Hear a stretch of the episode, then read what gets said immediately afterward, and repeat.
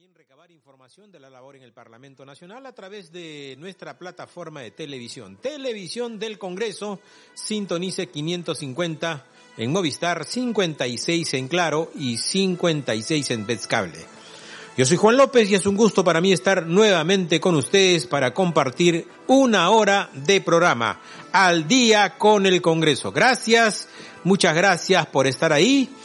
Un abrazo fraterno para todos nuestros amigos, nuestros hermanos que sintonizan a esta hora la señal de Radio Congreso Perú. Y bueno, hoy hubo una jornada importante en el Tribunal Constitucional que finalmente derivó en que esta, este organismo máximo intérprete de la Constitución admitió a trámite la acción competencial que presentó, que presentó el Congreso de la República contra el cierre del mismo, contra el cierre del Parlamento Nacional. Entonces, a partir del lunes 4, en que será publicado en la página web del tribunal, el Ejecutivo estará notificado de esta admisión de la demanda competencial y después tendrá 30 días, 30 días para responder. ¿Ah? Puede usar, como se ha dicho ya, lo han dicho algunos magistrados del tribunal, el Ejecutivo puede usar el primer día de los 30 que tiene o puede usar el último. Vamos a ver cuál es el talante del Ejecutivo, a ver si quiere solucionar los problemas. Este, después que se pronuncie el, el, el Ejecutivo sobre esta admisión de la demanda competencial, eh, el Tribunal Constitucional fijará la fecha para la audiencia, es decir, para que las partes este, aleguen sus posiciones, ¿ah? den sus opiniones, este, expliquen cada una de las partes, en el caso del Ejecutivo, explique por qué, por qué tomó las decisiones que tomó alrededor del cierre del Congreso. Hay muchas cosas que tiene que aclarar como la, la negación de facto de la cuestión de confianza, que es un tema que se tiene que dilucidar en este, en esta audiencia que va a convocar el Tribunal Constitucional una vez se pronuncie sobre la demanda aceptada el Ejecutivo. Después de la audiencia habrá 15 días, algo más algo más de 15 días o de repente 15 días para que el tribunal se pronuncie, se pronuncie sobre el tema, el tema de fondo. ¿El tema de fondo cuál es? Tiene que pronunciarse si la disolución del Congreso se ajusta a la Constitución o no. Ese es el tema de fondo. Así que amigos, ya saben, a partir del 4 ya estará notificado el Ejecutivo para que responda a la demanda, para que se defienda de la acción competencial presentada contra el cierre del Congreso y que fue admitida a trámite por el Tribunal Constitucional. Eh, en otras declaraciones hemos visto, por ejemplo, la vicepresidenta Karina Betete está señalando que ojalá que no solamente esta, esta admisión a trámite no sea un saludo a la bandera, sino que termine pues con un pronunciamiento del Tribunal Constitucional como esperan los demócratas. ¿Ah? Hoy vamos a hablar también de la ley de alimentación saludable, esta ley que fue aprobada este, en el 2013 y reglamentada en el 2018. Los semáforos de, este, los octógonos, que son importantes, hay declaraciones importantes, presidente de ASPEC, eh, Jaime Delgado, que fue el autor del, del, proyecto de ley que finalmente se convirtió en ley, y el, el decano del Colegio de Nutricionistas del Perú también se está pronunciando al respecto. Bien amigos, vamos con el resumen de noticias y nuestros, nuestros titulares. Desde el día lunes 4 de noviembre el Ejecutivo estará notificado de admisión a trámite de la acción competencial contra el cierre del Congreso, a fin de que se defienda, informó el tribunal, el, presidente del Tribunal Constitucional, Ernesto Blumen, quien precisó que la decisión estará publicada ese día en la página web del tribunal. El magistrado del Tribunal Constitucional Eloy Espinosa indicó que desde el 4 de noviembre el Ejecutivo tendrá 30 días hábiles para responder a la demanda competencial y a partir de ese momento se fijará una fecha para la audiencia, tras lo cual habrá 15 días para resolver. Dijo también que el tribunal aceptó a trámite la demanda porque no podía dejar de opinar sobre el tema de fondo, que es si el cierre del Congreso es constitucional. La vicepresidenta del Congreso, Karina Beteta, espera que la acción del Tribunal Constitucional de admitir a trámite la demanda competencial no solo sea un saludo a la bandera. Dijo que hay la oportunidad de escuchar los alegatos y dependerá del tribunal estar a la altura de lo que los demócratas esperan de sus magistrados.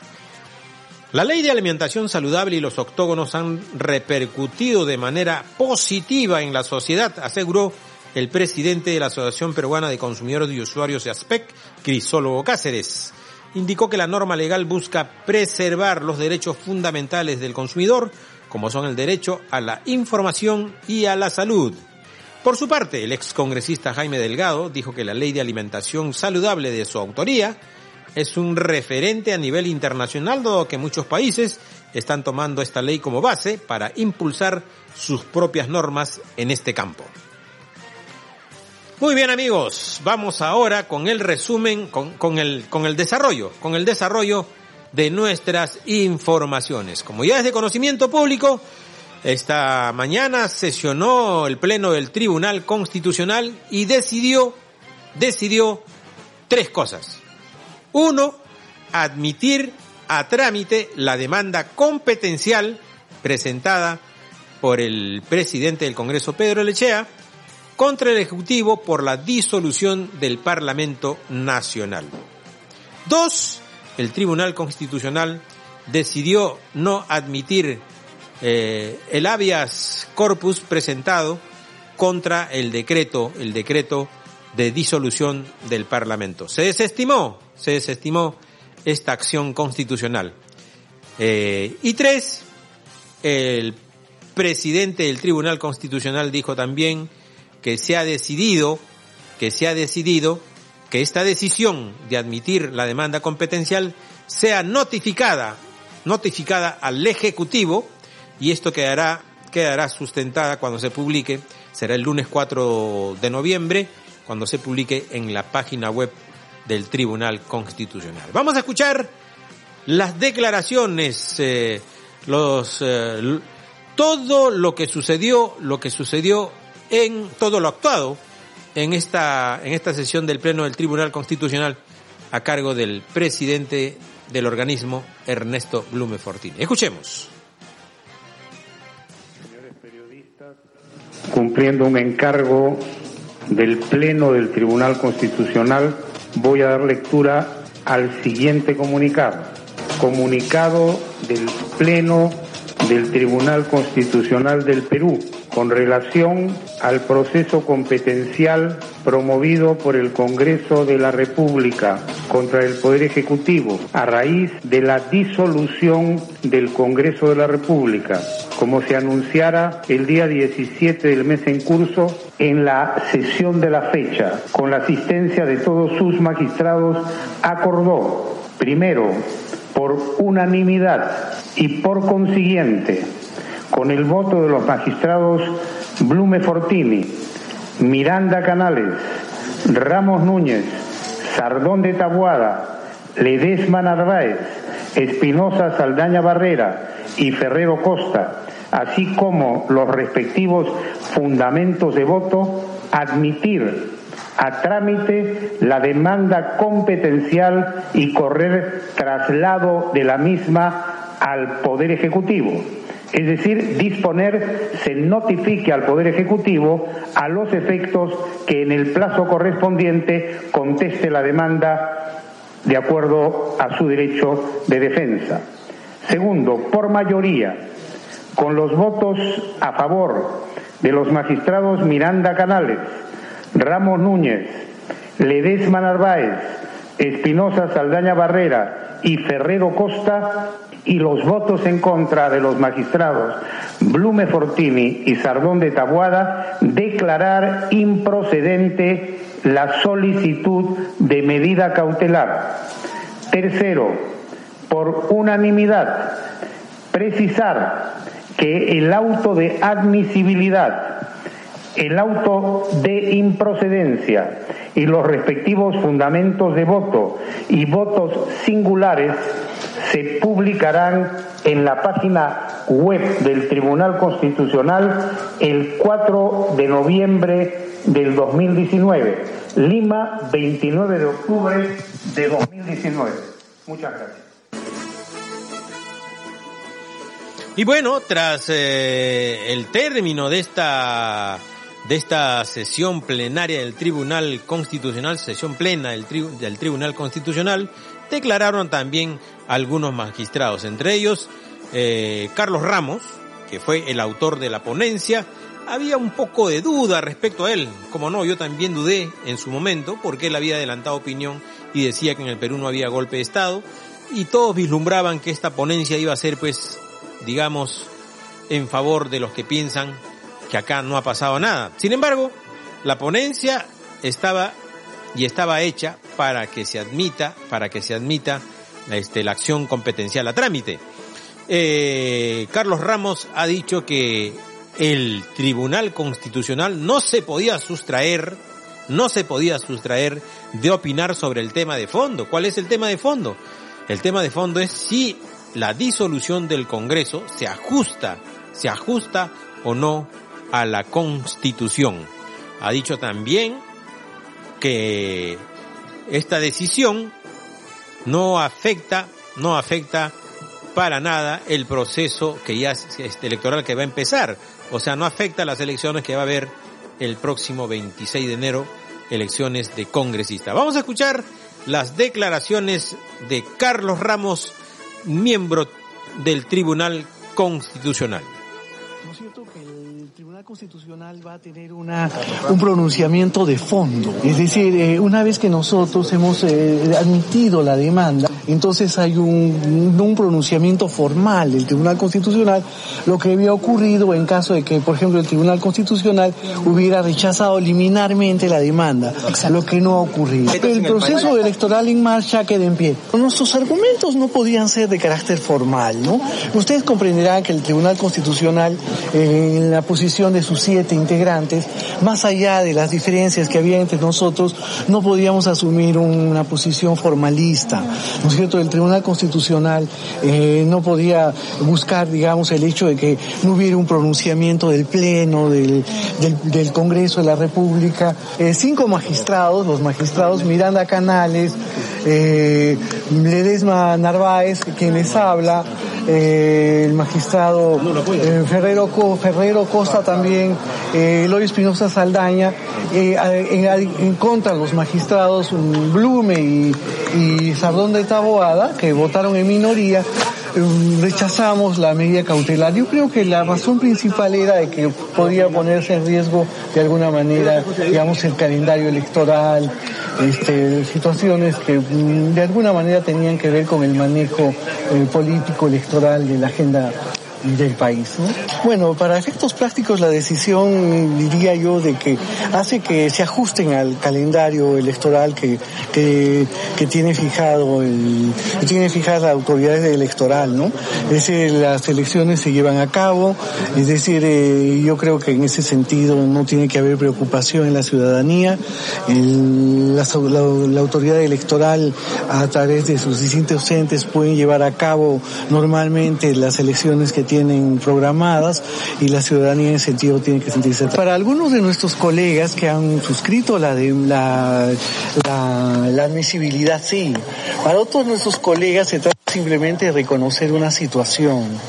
¿no es cierto? Eh, ustedes verán en todo caso la, el, el, voto, el auto se va a publicar y se va a publicar también los fundamentos de voto.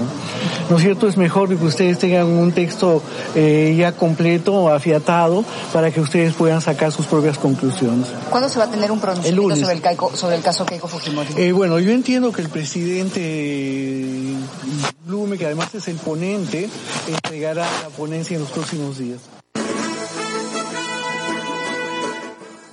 Muy bien, amigos, muy bien. Y otro tribuno, otro magistrado que se pronunció tras las decisiones que tomó el Tribunal Constitucional eh, en, su pleno, fue eh, Eloy Espinosa, ¿no?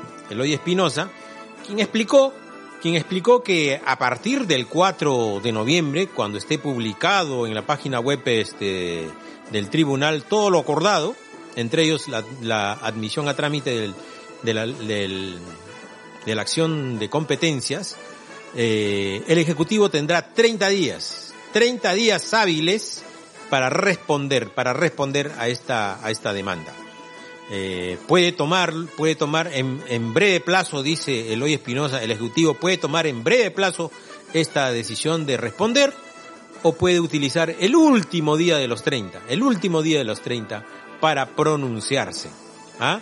Después de pronunciarse, ha dicho, eh, el Tribunal Constitucional eh, fija una fecha para las audiencias, para la audiencia, en donde ambas partes este, alegan sus puntos de vista, eh, alegan sus posiciones, dan sus explicaciones y este, después de esa audiencia hay 15 días hasta para que el Tribunal Constitucional se pronuncie, se pronuncie al respecto. Vamos a escuchar las declaraciones del tribuno, del magistrado del Tribunal Constitucional, Eloy Espinosa.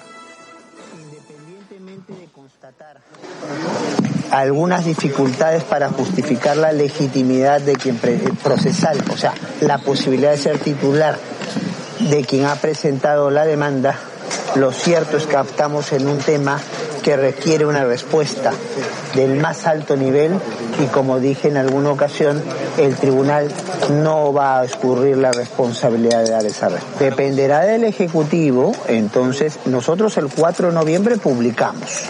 A partir de ese plazo es que comienzan a contar los el 30 días hábiles, o sea, quitando sábados, domingos y feriados, que tiene el Ejecutivo. El Ejecutivo puede responder al día siguiente o puede responder en el último día.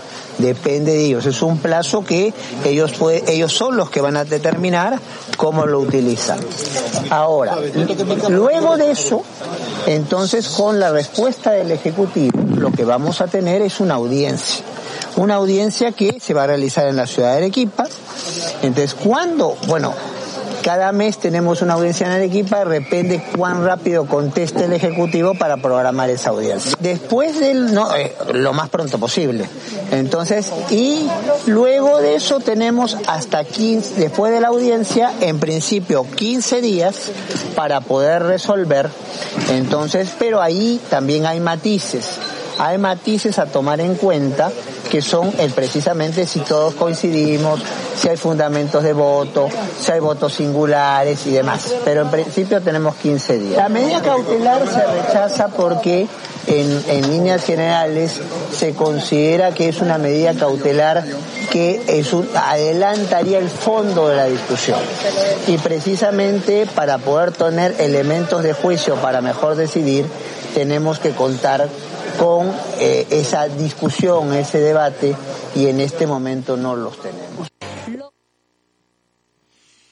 Y bueno, y la que se pronunció también sobre este tema de la acción competencial admitida a trámite por el Tribunal, eh, Tribunal Constitucional fue la primera vicepresidenta del Congreso de la República, Karina Beteta. Ella ha dicho lo siguiente, que espera que este acto que ha hecho el Tribunal Constitucional de admitir a trámite la acción competencial contra el cierre del Congreso no sea solo un saludo a la bandera. Espera, espera que los magistrados, que los magistrados actúen de acuerdo a lo que esperan los demócratas y actúen de acuerdo a la historia.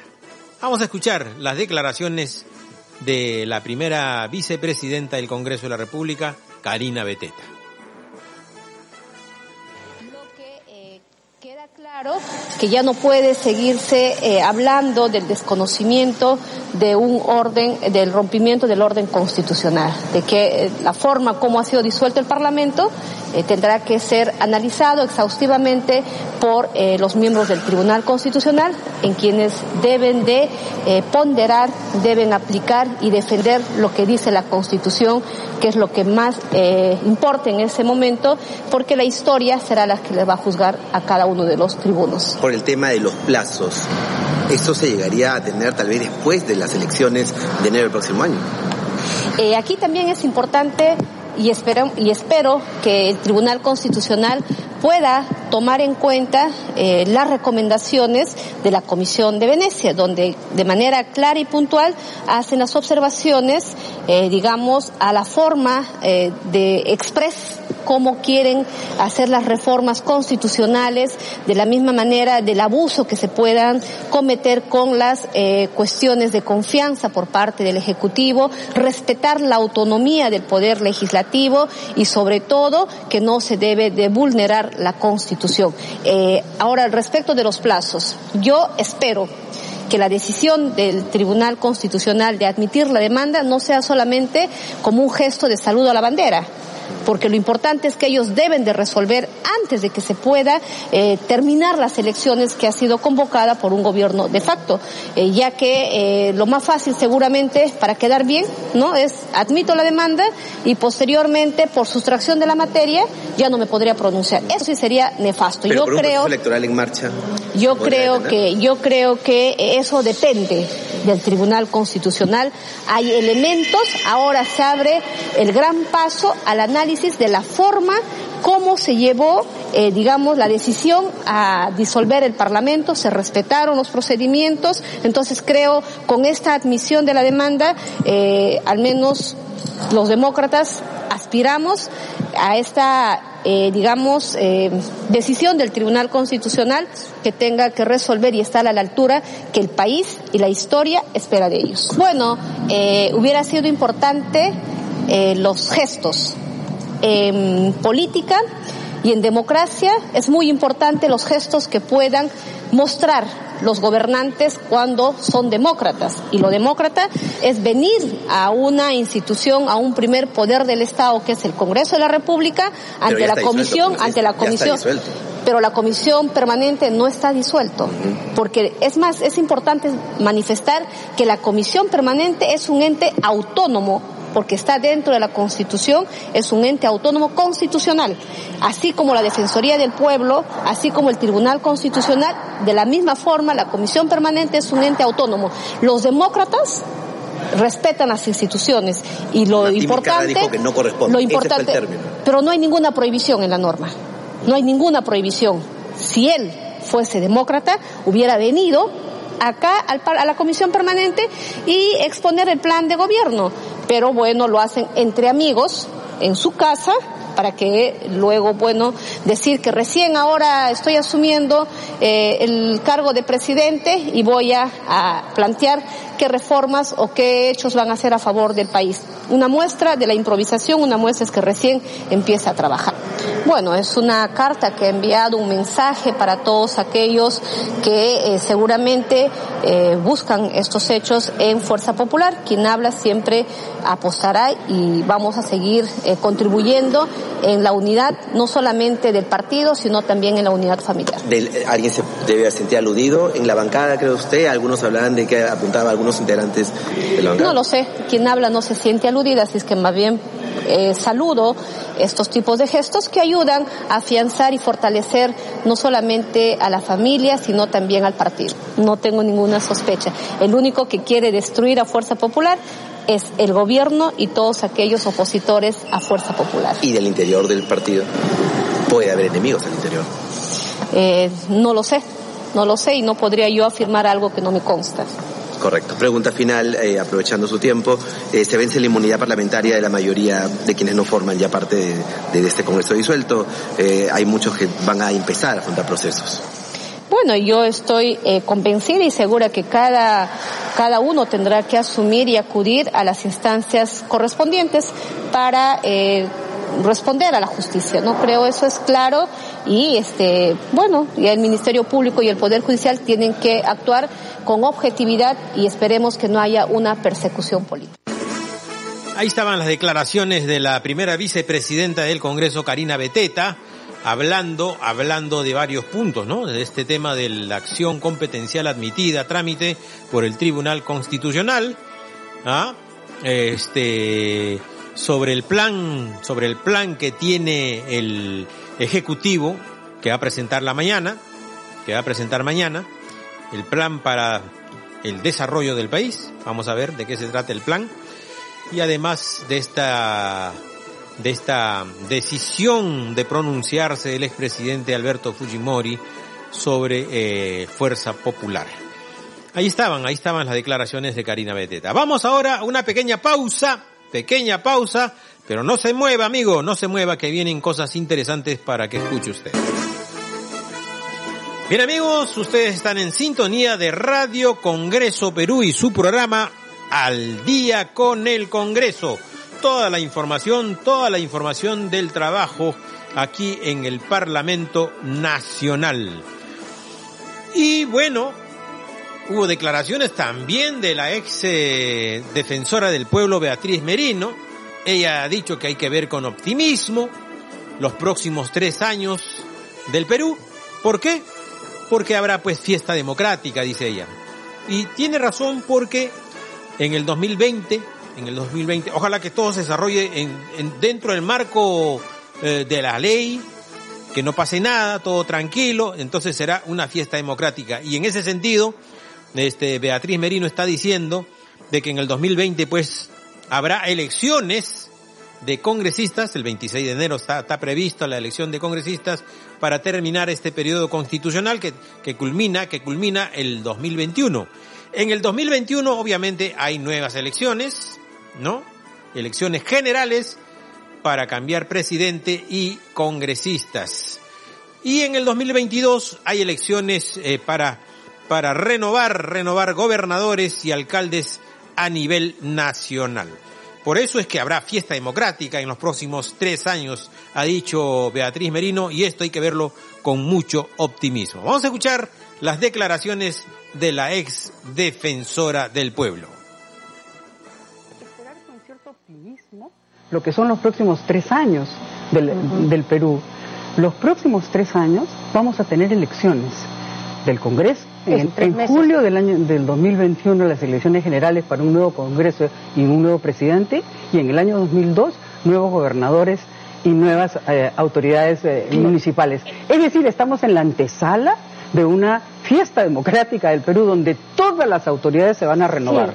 Pero yo creo que esta es una oportunidad para invitar a que participen en estas elecciones los jóvenes, las mujeres, los emprendedores, personas también con experiencia y que, y que entremos a estos tres años con una democracia renovada y fortalecida. Y bien, ahora vamos a escuchar un informe sobre lo ocurrido, sobre lo ocurrido, todo lo gestionado esta mañana en el Tribunal Constitucional. Y una de las cosas más importantes que se tomó fue pues la admisión a trámite de esta acción competencial contra el cierre del Congreso. Este informe ha sido preparado por nuestro reportero Luis Maguiña. Escuchemos. El Pleno del Tribunal Constitucional decidió admitir la demanda competencial presentada por el presidente del Congreso de la República, Pedro Laichea, y que busca restituir el disuelto Parlamento.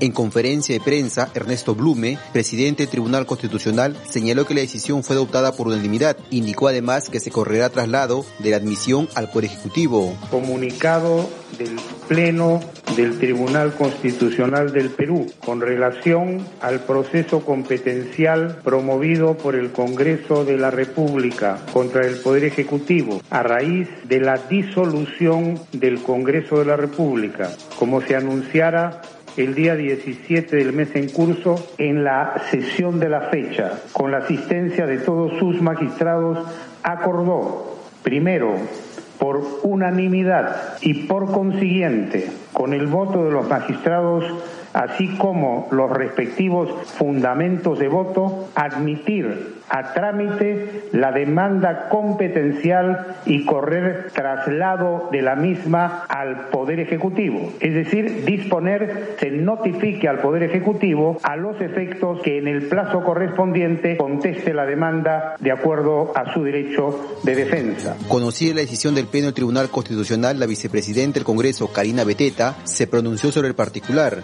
La legisladora consideró que hubiera sido importante que el TC también admita la medida cautelar presentada, Dijo además esperar que dicho organismo tome en consideración el informe de la Comisión de Venecia. Primero aclarar que la demanda competencial ha sido presentado por el presidente del Congreso de la República, el señor Pedro Olaichea. Efectivamente, eh, hoy el Tribunal Constitucional ha admitido esta demanda competencial.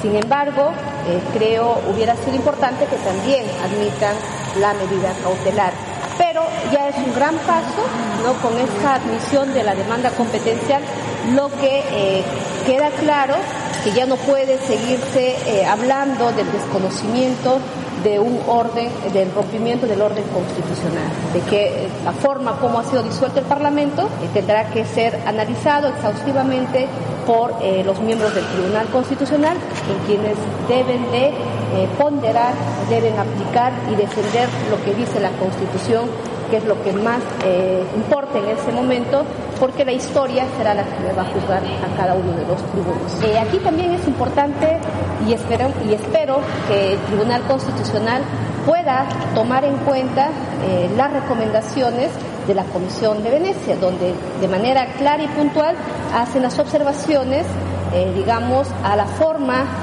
de express cómo quieren hacer las reformas constitucionales, de la misma manera del abuso que se puedan cometer con las eh, cuestiones de confianza por parte del Ejecutivo. Beteta Rubín instó que el Tribunal Constitucional debe analizar exhaustivamente la disolución del Congreso y ponderar lo establecido en la Constitución. Finalmente sostuvo que el fallo de máximo ente de interpretación de la Constitución no sea un saludo a la bandera y que se resuelva antes de las elecciones parlamentarias de 2020. Yo espero que la decisión del Tribunal Constitucional de admitir la demanda no sea solamente como un gesto de saludo a la bandera, porque lo importante es que ellos deben de resolver antes de que se pueda eh, terminar las elecciones que ha sido convocada por un gobierno de facto, eh, ya que eh, lo más fácil seguramente para quedar bien no es admito la demanda y posteriormente por sustracción de la materia ya no me podría pronunciar. Eso sí sería nefasto. Pero por un proceso electoral en marcha. Yo creo que yo creo que eso depende del Tribunal Constitucional. Hay elementos, ahora se abre el gran paso al análisis de la forma cómo se llevó, eh, digamos, la decisión a disolver el Parlamento, se respetaron los procedimientos, entonces creo con esta admisión de la demanda, eh, al menos los demócratas aspiramos a esta, eh, digamos, decisión del Tribunal Constitucional que tenga que resolver y estar a la altura que el país y la historia esperan de ellos. Por su parte, el congresista Edgar Ochoa señaló que el Tribunal Constitucional no debió declarar procedente la demanda competencial, pero enfatizó que respeta la decisión. Tanto la determinación del Tribunal Constitucional es básicamente por un hecho procedimental de atención al ciudadano. A mí, en lo particular, me parece que debió de ser declarado improcedente.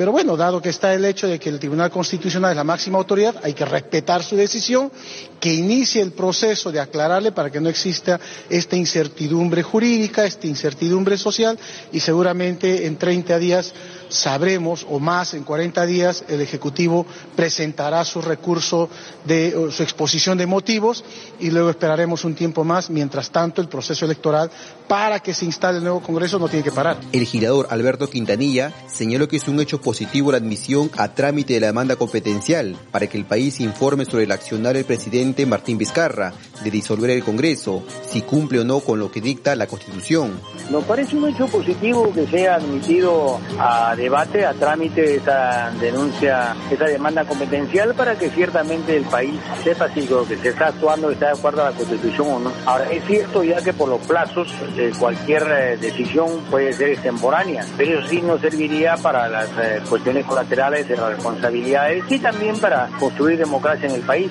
para saber cómo se comportarnos en el futuro.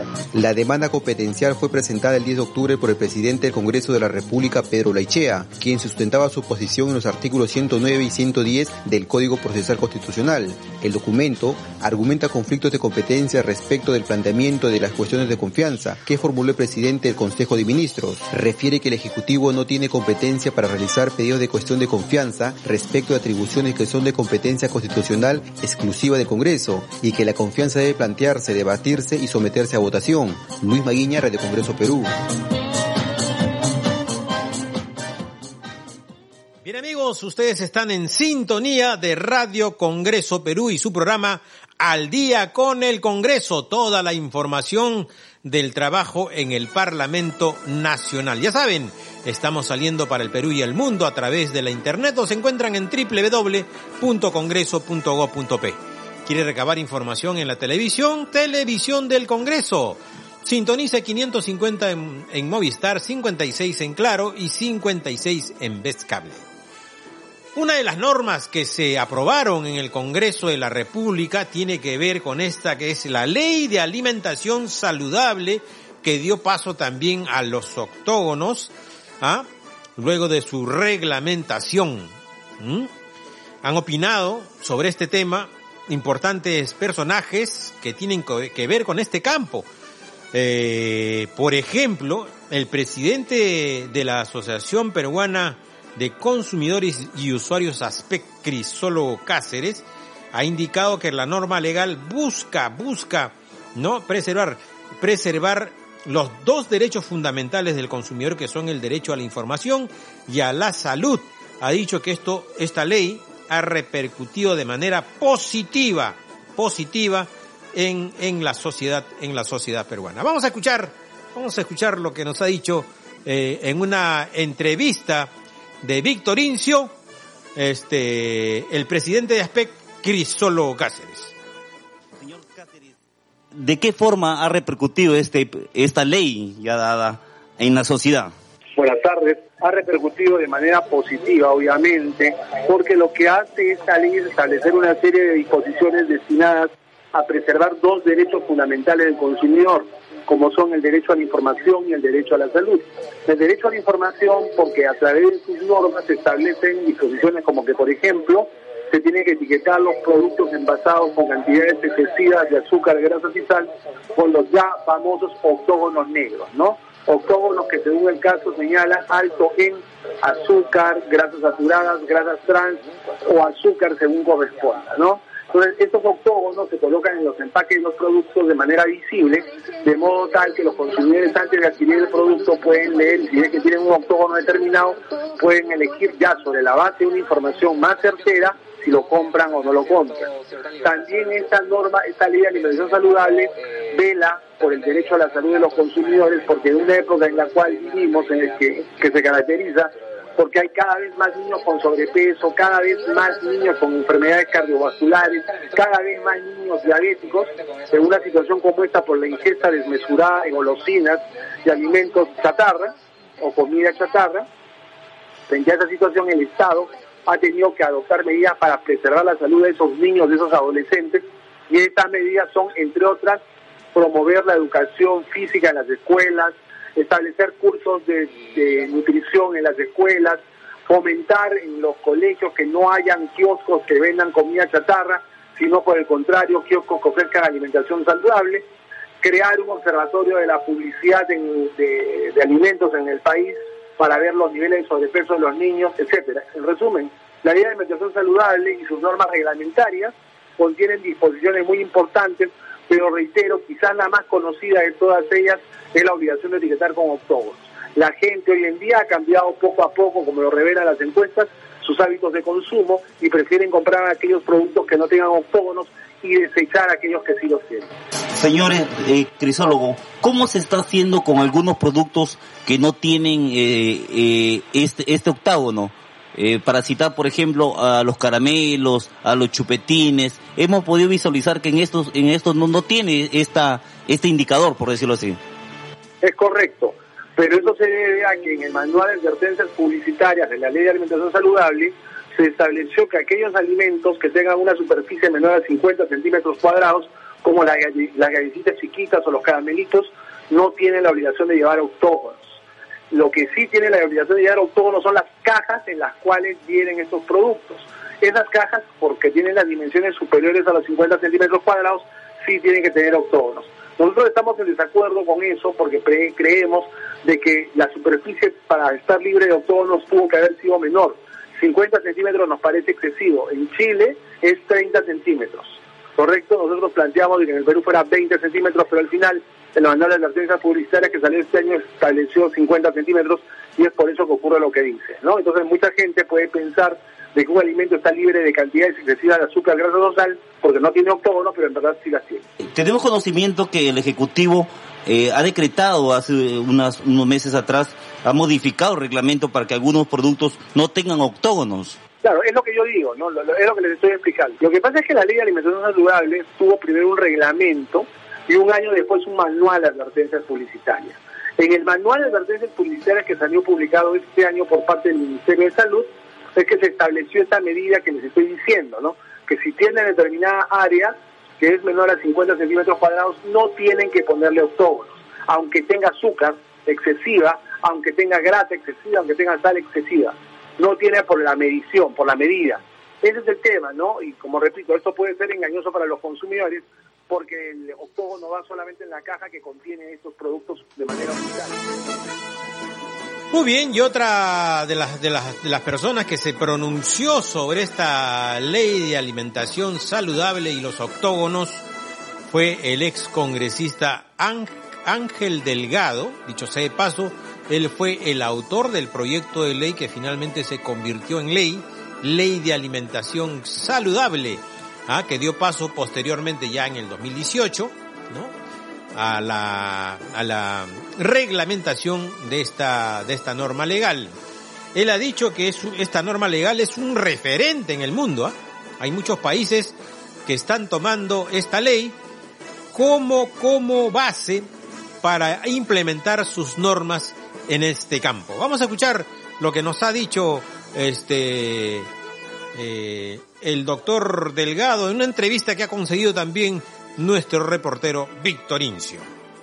Bueno, esta fue una ley de mi autoría, efectivamente, del año 2012, que tardó demasiado en la reglamentación que recién salió el año 2018. Eh, y es una ley que ya está en plena vigencia, ¿no? Y además eh, es una ley que es un referente ahora a nivel internacional.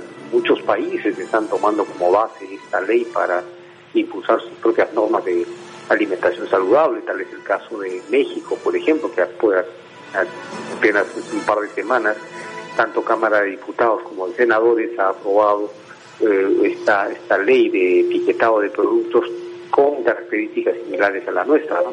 Entonces, en este momento ya es Perú, eh, Chile, Uruguay y México que tienen aprobadas estas normas. Entonces, eh, yo creo que es importante esto porque eso va a facilitar la información y la toma de decisiones por parte de la gente en materia de productos alimenticios.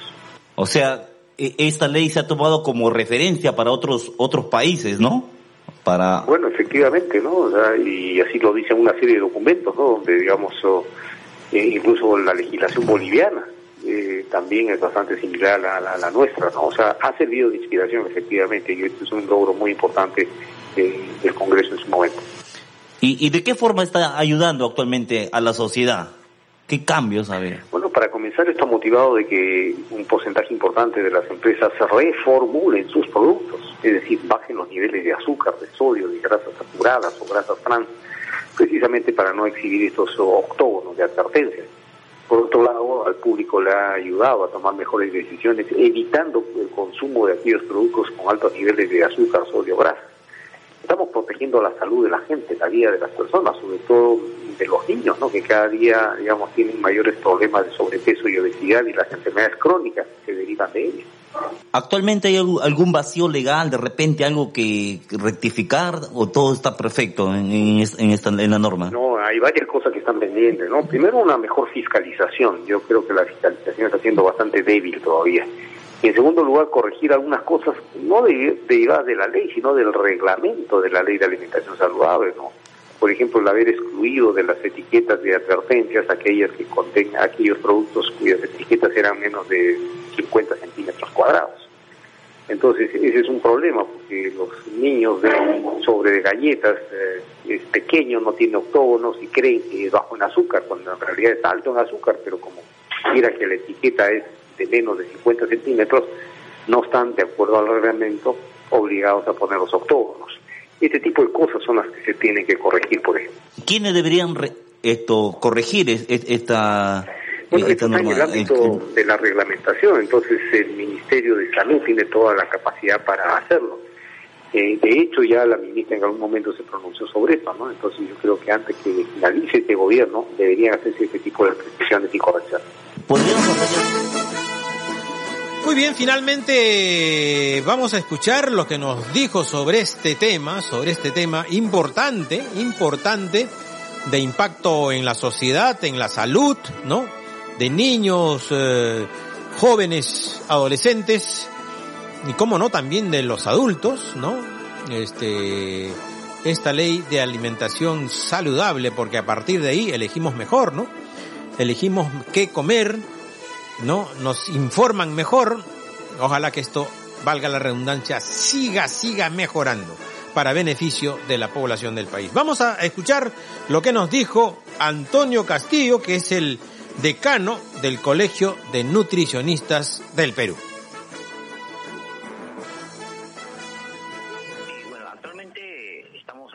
en personas adultas, eh, vamos a hacer la comparación, tenemos de cada eh, 10 personas, 6 presentan exceso de peso.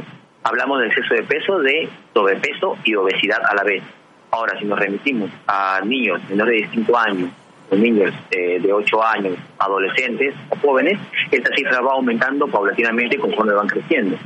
Entonces es muy importante tomar cartas en el asunto para eh, trabajar con ellos un tema de educación alimentaria, principalmente con los padres, educación nutricional, para que ayuden o contribuyan de alguna forma la reducción de, esta, este peso excesivo que tiene. Bueno, en realidad esta norma lo que busca también es promover la enseñanza de la alimentación saludable e incorporarla dentro del, diseño curricular de, de, los, de las instituciones educativas, ¿no?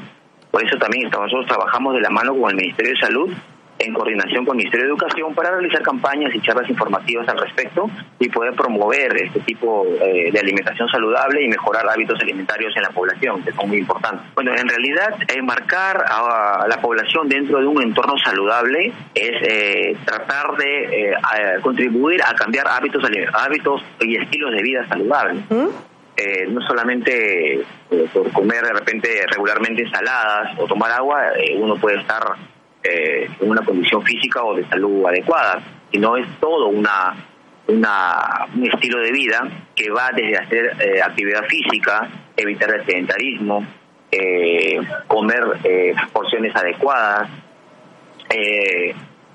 asimismo también poder evitar estilos nocivos como el fumar, el beber, ¿no? Y enmarcarse también en las recomendaciones básicas que nos brindan las guías alimentarias del poblador peruano, que fueron aprobadas el 28 de diciembre del año pasado, donde nos eh, brindan eh, ciertas, ciertos, ciertos mensajes que nos ayudan a orientarnos eh, sobre temas relacionados a alimentación y nutrición para promover hábitos de alimentación saludable también. Chile es uno de los pioneros en poder eh, implementar esta esta modalidad de, octógonos, de albarritas publicitarias. Nosotros también lo hemos eh, realizado aquí en Perú. el 17 de junio ha sido ha sido lanzada esta, esta estrategia, donde lo que se busca es informar y prevenir a la población para que sepa elegir de manera adecuada los alimentos que le puedan brindar nutrientes mucho más importantes y evitar aquellos que eh, en cierta forma a mediano o a largo plazo puedan provocar o producir en nuestro organismo eh, algún tipo de enfermedad de carácter crónico degenerativo como puede ser diabetes, colesterol, problemas cardiovasculares, hipertensión, etcétera. Estos problemas de enfermedades crónicas no transmisibles no solamente son de ahora, sino vienen arrastrándose ya desde muchos años atrás.